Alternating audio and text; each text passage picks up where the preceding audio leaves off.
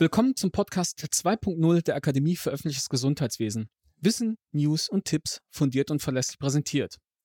Heute wieder mit dabei Philipp Schunke an der Technik, Detlef Swarzinski, unser Krisenmanager und ich, Emanuel Wiggerich, ärztlicher Referent für Hygiene und Infektionsschutz an der Akademie. Wir unterhalten uns heute mit Frau Professor Cornelia Beetsch. Sie ist Professorin für Health Communication an der Universität Erfurt und leitet das Covid-19 Snapshot Monitoring. Das ist vielleicht besser bekannt unter dem Namen Cosmos-Studie.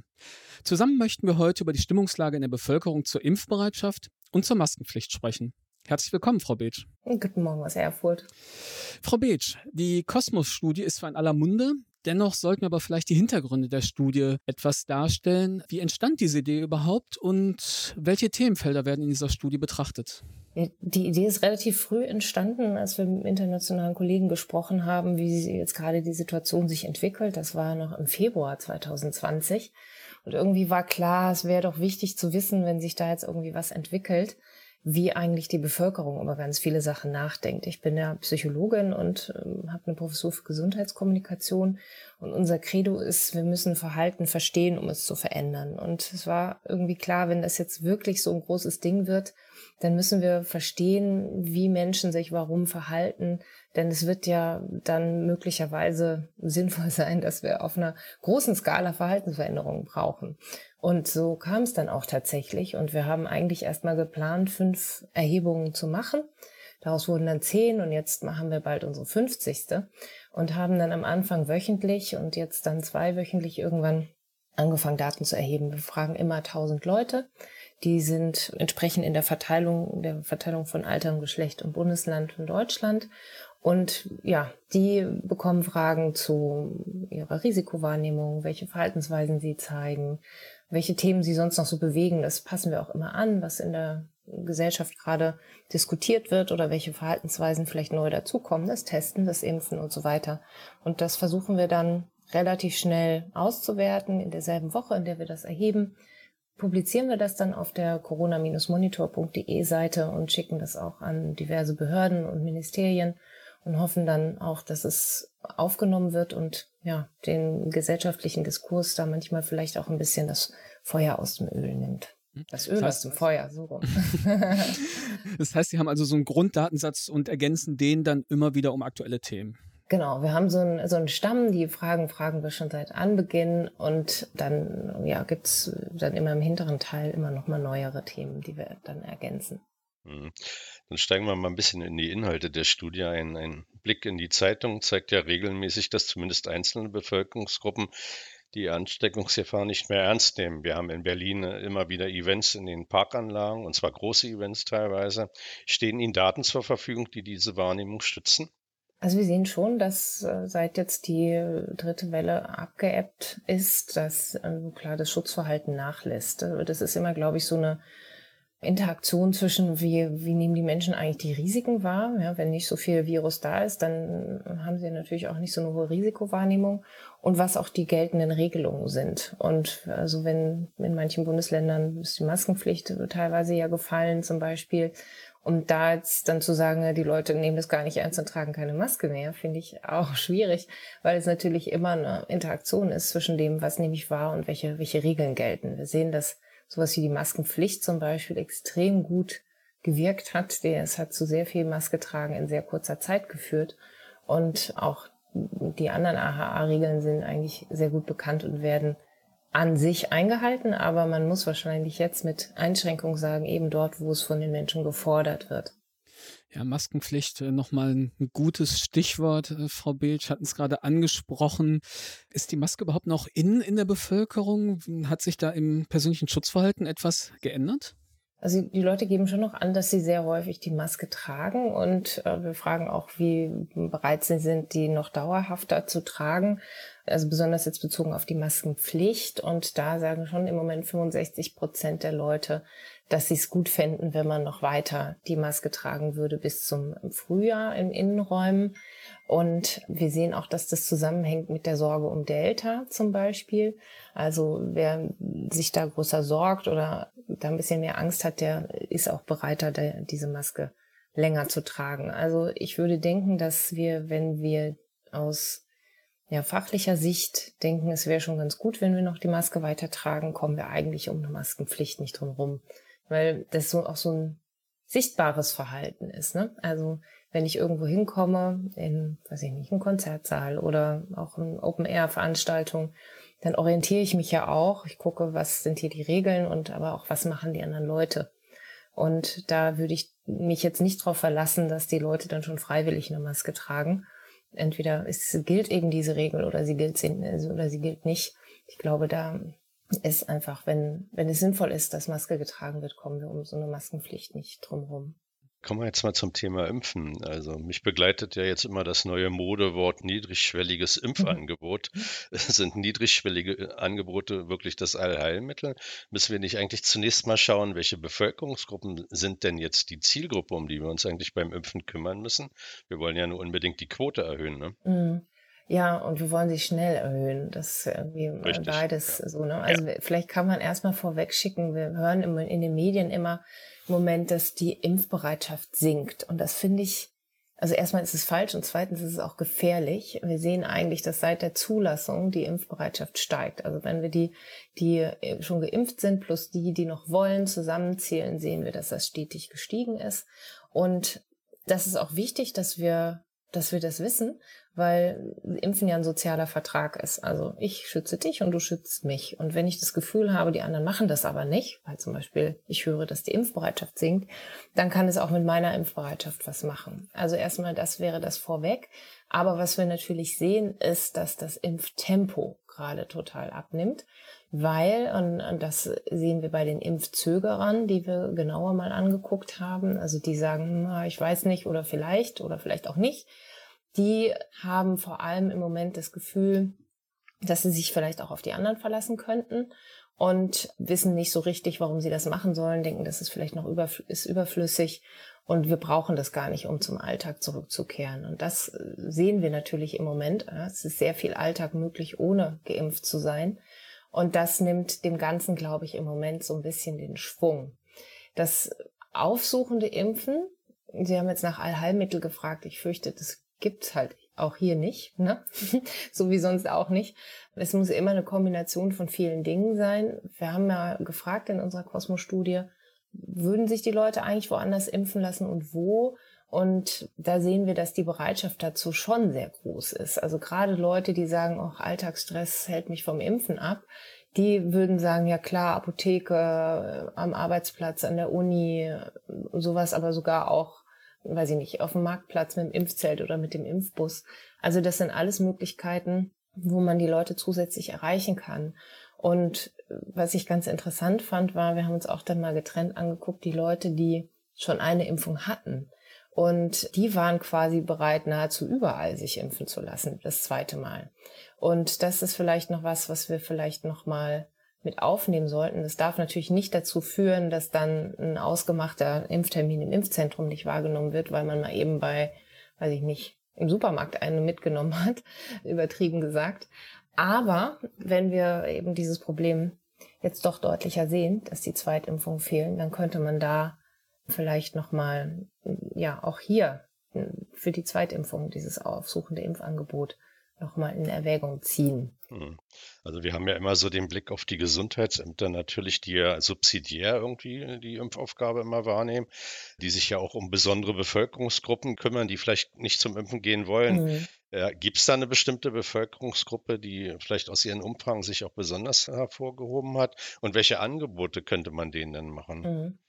Also wenn wir erstmal gucken in unserer Befragung, wer ist denn geimpft und wer ist nicht geimpft, kann man sagen, die jüngeren Leute, die mit Kindern, aber auch mit niedrigerer Bildung oder Migrationshintergrund oder auch die in Ostdeutschland leben, die sind eher die, die eher weniger geimpft sind. Und wir gucken uns aber zusätzlich ja noch an, warum sind die nicht geimpft und schauen uns dann differenziert an, bei diesen wichtigen Gründen, warum die Leute nicht geimpft sind, was sind das eigentlich für Gruppen? Und wenn man dann genauer gucken kann, wer braucht eigentlich was. Und da sehen wir schon, dass also einer der zentralen Punkte bei diesen Zögerlichen im Moment ist, dass man nicht sieht, was ist denn der eigene Nutzen und die Notwendigkeit und was und wie sind die Barrieren ausgeprägt. Und da ist es schon wichtig, Menschen mit niedrigerer Bildung, Migrationshintergrund zu erreichen, natürlich die Jüngeren, die mit Kindern Das sind alles wichtige Gruppen, die man hier identifiziert hat und die man aufsuchend erreichen sollte. Und ich glaube, da gehört eine Mischung dazu. Also gerade wenn wir über Sprache reden oder Migrationshintergrund, wir brauchen Informationsangebote, die in einer Sprache sind, die die Leute verstehen. Das meine ich, meine ich jetzt aber nicht nur mit anderen Sprachen als Deutsch. Es muss auch in Deutsch verständliches Informationsmaterial geben. Mhm. Und zwar welches, was nicht nur so eine Textwüste ist auf einer Internetseite, die man halt selber auch noch finden muss. Mhm. Wichtig ist, dass das aufsuchende Impfangebot mit Informationen ergänzt wird und zwar in, äh, auf eine Weise, die auch verstanden wird und die vielleicht auch einfach dialogisch ist. Ja? Vielleicht kann man, wenn man so ein aufsuchendes Impfangebot macht, auch sagen, wir stellen auf den Marktplatz noch einen zusätzlichen Arzt, der übers Impfen aufklärt. Denn für viele, die eben vielleicht nicht die Internetseite aufsuchen wollen, ist es vielleicht eine niedrigere Schwelle zu sagen, da steht einer, der kennt sich aus, den kann ich jetzt mal fragen ohne dass ich mich vielleicht gleich impfen lassen muss. Oder Aber einfach mal auf dem Markt ansprechen. Ein, genau. Einfach mal ansprechen und aufklären. Ja. Auch eine Idee. Ja. Mhm. ja, jetzt, selbst wenn wir die Botschaft verständlich rüberbekommen und das möglicherweise auch verstanden wird, gibt es ja doch eine Gruppe, die es nicht alleine für sich entscheiden kann. Sie haben es eben angerissen, es sind die Kinder. Mhm. Wie stark ist denn jetzt die Bereitschaft bei den Eltern, ihre Kinder impfen zu lassen? Wobei man sicherlich nach ja, Altersgruppen so ein bisschen differenzieren muss. Absolut, absolut. Also wir haben äh, die Eltern mal gefragt, was sie von ihren Kindern denken, ob die sich impfen lassen wollen. Und da hatten 76 Prozent der Eltern gesagt, ja, mein, mein Kind will sich impfen lassen. Und wir haben dann die Eltern gefragt, was denkt ihr dazu? Und das sind es ein bisschen weniger. Also bei den Eltern von älteren Kindern, so 16 bis 18, sind es schon so knapp über 60 Prozent, die sagen, würde ich machen. Und bei den Jüngeren schwankt es ein bisschen. Da hatten wir jetzt äh, ein bisschen hin und her mit der STIKO-Empfehlung. Gibt es eine oder gibt es keine? Dann gab es jetzt erstmal keine. Das hat die Eltern jetzt auch verunsichert, also auch was die Sicherheit der Impfung betrifft.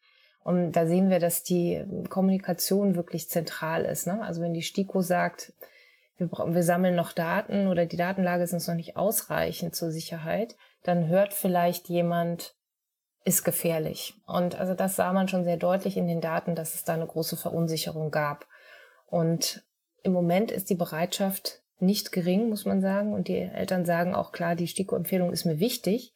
Aber wenn wir das in den Analysen angucken, hat die erstmal nichts mit der Impfbereitschaft zu tun im Moment, sondern eben auch der Wunsch, die Kinder zu schützen und ja, tatsächlich je älter das Kind um als so als Erwachsener wird es betrachtet, dann sagen die Eltern auch, es ist mir wichtig, dass wir damit andere schützen und dass wir die Pandemie beenden.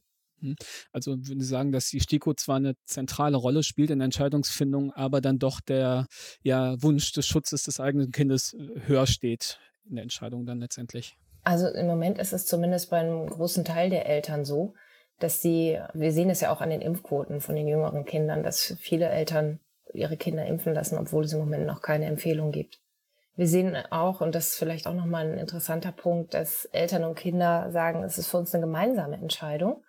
Und wir haben dann eine Studie auch mit Schülern und Schülerinnen gemacht und Eltern und haben gesehen, dass es eigentlich überhaupt kein Infomaterial gibt für Jugendliche. Die haben aber auch ganz viele Fragen. Und deswegen haben wir das für Thüringen entwickelt. Das ist Open Access, also dieses Material kann jeder jetzt benutzen. Es gibt es auf der Webseite vom Thüringer Ministerium und haben also auch mit vielen Experten nochmal gesprochen, um diese Fragen, die die Jugendlichen hatten zu der Impfung, gut zu beantworten und haben das dann nochmal in eine Schle weitere Schleife gegeben mit den Jugendlichen, haben die nochmal gefragt, was denkt ihr jetzt zu dem Infoangebot? Und haben dann noch ein bisschen am Ton und im Inhalt geschraubt, so dass es jetzt hoffentlich eine gute, gute Quelle ist, auch für Jugendliche, damit sie gemeinsam mit ihren Eltern entscheiden können. Tolle Sachen. So, jetzt kommen wir, Frau Professor Bitsch, zu der Frage zu den politischen Entscheidungsträgern. Das Vertrauen scheint ja nun wirklich nicht mehr so doll zu sein. Jetzt wird aktuell diskutiert natürlich über Reisebeschränkungen, vor allen Dingen aber über die, die Maßnahmen, die bei der Rückkehr von der Reise getroffen werden. Würden jetzt noch weitere einschränkende Maßnahmen wirklich akzeptiert werden oder hat die Politik ihr Vertrauen komplett verspielt? Naja, also sie hat das Vertrauen nicht komplett verspielt. Ich würde denken, dass sie ja schon einen Teil der Leute verloren hat.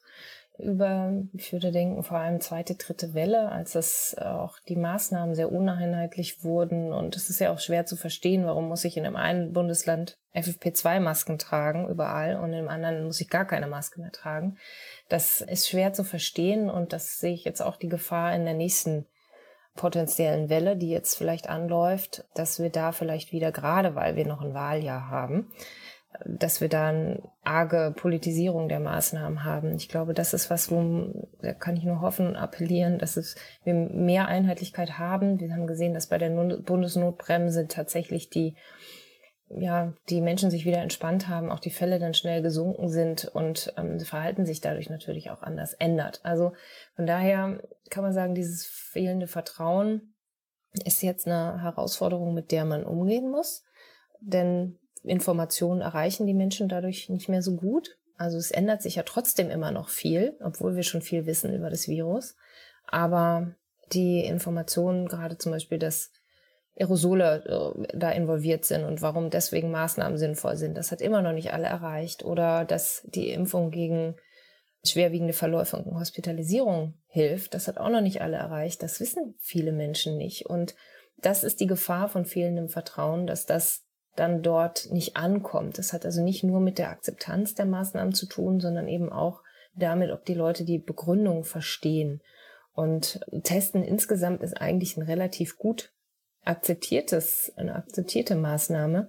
Deswegen denke ich jetzt, dass im Moment ja vielleicht da auch mehr drum diskutiert wird, als es vielleicht unbedingt notwendig wäre, um jetzt nur mal diese Reisethematik hier noch auch mal, auch mal ein wichtiger Hinweis, glaube ich. Einfach mal weniger diskutieren. das kann so einfach sein, Frau Professor Beetsch. Ne? Es braucht halt, also wichtig ist schon eine gute Begründung. Ne? Also es ist schon so, dass wir das sehr deutlich sehen, wenn die Leute bestimmte Sachen nicht wissen, zum Beispiel das mit den Aerosolen, dann schützen sie sich und andere auch weniger. Und wir müssen uns überlegen, wie kommen diese Inhalte zu den Menschen. Wissen alleine reicht nicht. Ne? Das ist auch klar. Es braucht auch noch Regeln rechts und links. Aber wer die Regeln besser kennt und wer die Begründung besser kennt, der hält sich auch besser dran. Deswegen ist es wichtig, auch Wege zu finden. Äh, ja, nicht nur über Regierungswebseiten zum Beispiel, um die Menschen zu informieren. Ja, ich denke verständlich und ja, wichtig, dass wir die Leute natürlich informieren, damit sie wissen, warum sie irgendwas äh, tun sollen. Das ist jetzt wirklich großes und komplexes Thema und ob der Kürze der Zeit können wir natürlich nicht alle Inhalte Ihrer wichtigen und wertvollen Studie präsentieren. Aber am Schluss möchte ich Ihnen doch noch die Möglichkeit geben, vielleicht den Gesundheitsämtern noch was mit auf den Weg zu geben, wofür sie sich vielleicht in der nächsten Zeit wappnen sollten in ihrer Arbeit. Ja, also ich finde, die Chance liegt auf jeden Fall in der Aufklärung in Kombination mit dem aufsuchenden Impfangebot. Und ich glaube, relevante Punkte hier sind vor allem, ja, warum soll ich mich denn jetzt impfen lassen? Also wir, die Leute müssen wissen, warum wir jetzt viele Geimpfte brauchen. Und ich glaube, dafür eignen sich sehr gut diese Kurven vom RKI, wo man schön sieht, was machen eigentlich 65, 75, 85 Prozent Geimpfte für einen Unterschied. Und da sehen wir, dass schon 10 Prozent einen unglaublichen Unterschied in der vierten Welle machen. Und ich glaube, das ist wichtig zu sehen, dass wir, wenn wir sehr schnell mehr Geimpfte haben, dann können wir auch was für unsere Schulen tun. Denn gerade die Kinder unter zwölf, die wird's ganz schön erwischen in einer vierten Welle. Die können sich nämlich nicht impfen lassen und die werden einfach, sehr viele von denen werden krank werden. Und ich glaube, dieses Argument, dass wir unsere Kinder, unsere Schulen schützen können und Schulen offen halten können, das ist, glaube ich, noch, auch nochmal ein wichtiges. Äh, zudem hinzu, dass wir natürlich auch mit der Impfung andere mitschützen. Der Fremdschutz ist jetzt nicht perfekt, aber er ist größer als null. Das heißt, wer, es ist auch eine soziale Entscheidung. Und ich denke, wir sollten nicht warten, bis die Politik diese Krise gelöst hat, sondern jeder von uns ist jetzt dran zu sagen, jetzt tue ich was dafür, dass wir einen guten Herbst haben und einen guten Winter. Und ich glaube, da können die Gesundheitsämter in der Informationsvermittlung auch noch gut mithelfen, indem sie diese wichtigen Punkte ergänzen, also vielleicht noch ergänzt um den Eigenschutz, den darf man natürlich auch nicht vergessen.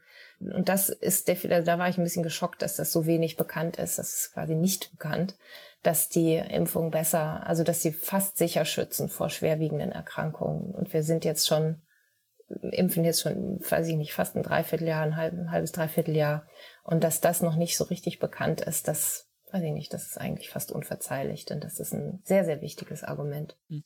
Ja, Frau Bitschler, haben Sie dankenswerterweise zwei Punkte genannt, nämlich die Schulen und die aufsuchenden Angebote. Und da kann ich unsere ZuhörerInnen ein bisschen neugierig machen.